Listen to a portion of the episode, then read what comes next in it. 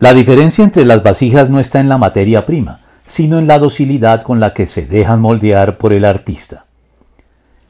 Sin perjuicio del papel que la gracia de Dios desempeña para que podamos llegar a creer, en últimas la condenación de los réprobos no se deberá a que quisieron creer y no pudieron, sino a que ni siquiera quisieron.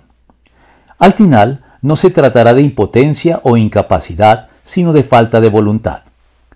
En la analogía de Dios como alfarero y los hombres como barro moldeado por sus manos, los seres humanos no somos pues vasos impotentes en las manos de Dios, ya que esta imagen lo único que busca es subrayar la libertad de Dios al otorgarnos su misericordia, enfatizando que Dios es tan soberano a este respecto como quien da forma al barro, sin que esto elimine nuestra disposición voluntaria a dejarnos o no moldear por el alfarero, algo implícito en lo dicho por el apóstol.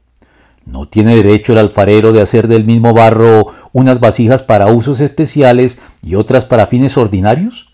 ¿Y qué si Dios queriendo mostrar su ira y dar a conocer su poder, soportó con mucha paciencia a los que eran objeto de su castigo y estaban destinados a la destrucción? ¿Qué si lo hizo para dar a conocer sus gloriosas riquezas a los que eran objeto de su misericordia y a quienes de antemano preparó para esa gloria? Esos somos nosotros Romanos 9, 21 al 24.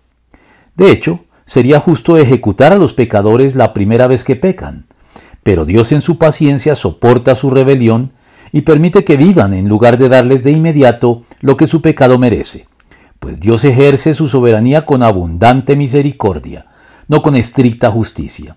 Su paciencia demuestra su voluntad de salvarnos y confirma que, si fracasamos, es por culpa nuestra y no de Dios.